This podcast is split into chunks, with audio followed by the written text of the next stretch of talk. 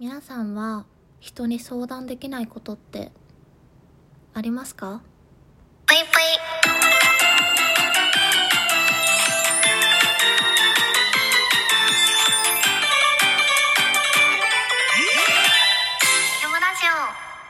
皆様こんばんぷいけむしです。人に相談できないこと人になかなか言えないこと皆さんはありますか？私はあんまり自分の中で起こったマイナスな感情を生み出すことって人に相談しないし人にほとんど言わずに生きてきたんですよ。その中でも絶対に言わなかったことえーそれが家族のことです。家族のことってその家族にしかわからないことで家族の普通って自分の家族の普通が基準になるんですよね。だから絶対に分かり合えないとなかなか理解してもらいがたいことが多いと思ってたのでもう極力家族のことは人に相談せずに生きてきました。もしかしたらこの配信を聞いてくださってる方は家族のことで悩んだことがないよとか本当に幸せで大好きな家族ですって思われてる方もいると思うんですけどどちらかといえば私は幼少期の時から自分の家族に対しての悩みだったり、えー苦しい気持ちだったりがあったんですよね。でも人に相談したとてああきっと理解してもらえないだろうなとか変だと思われるだけだろうなとかそういうふうな気持ちが強くて全く人に相談してきませんでした。でそこからもう10年ぐらい経った経ってちょっと思うんですよね。誰かに聞いてもらいたかったんじゃないかなって。きっと自分は自分の苦しかったこととか辛かったこととかを誰かに知ってもらいたかったんじゃないかなって。まあ理解してもらうとか共感してもらうっていうのは自分で求めることではないのでそれはね置いといて誰かに聞いてほしい聞いてもらいたかったんじゃないかなと思うんですよね。ただまあその当時は本当に話すと怖くてなんか惹かれるのも嫌だし勝手なイメージだけで自分の家族をなんか悪い風に思われるのも嫌だしっていうなんかそういう気持ちがね混ざって人に話してこなかったんですけど大人になった今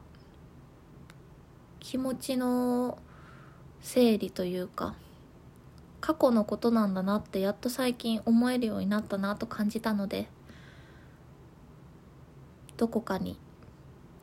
残したいなと、えー今回思ってノートっていうのをね作りました。あのノートっていうアプリサイトなんですけどそちらでねあの記事まあ軽いブログみたいな感じですかね。でこれから3回に分けて家族のお話をしたいと思っております。でなんでラジオトークと YouTube やってるのにそっちで配信しなかったのっていうところに関してはどうしても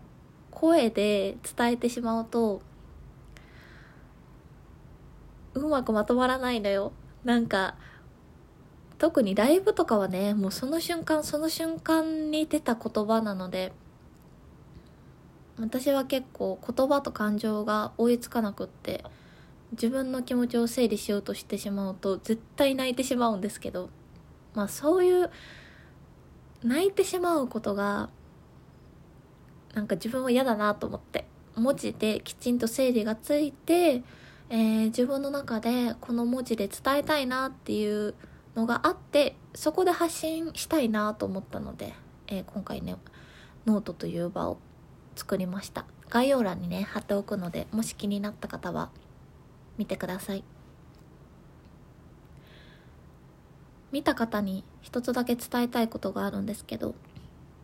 これから発信するノートでの家族のお話っていうのは正直めちゃくちゃ幸せで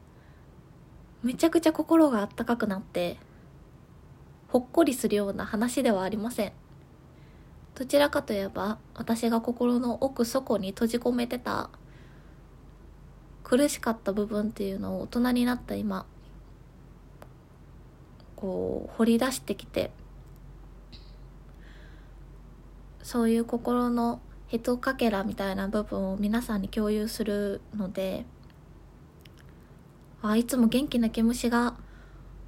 なんか様子違うなとか。えこんなとこ見たことないとか。えこんなとこ見たこ見たくないって思う方もいると思うので、えーもしいつも元気な毛虫だけを見たい方は多分ねあのおすすめはしません。でも人間なので、えーこういう気持ちになって、えーこういうことがあってそして今大人になってこんな成長したんだよってそういうところをねなんか伝えていければいいかなと思っております。で実際やっぱり周りの人には今にも今でも言えなくって自分に近い人になればなるほどこういう繊細な部分ってこういうナイーブな部分って伝えられないんですよね。でも SNS だからこそ本当の実際の私を知らない皆さんだからこそ文字にできるのかなと思ったのであのやっと何年かぶりに何十年ぶりに人にあの話すっていうのもいいのかなと思いました。またね、えー、Twitter 等々でもあのシェアしていこうと思うので気になった方はそちらからでも見れるのでよろしくお願いします。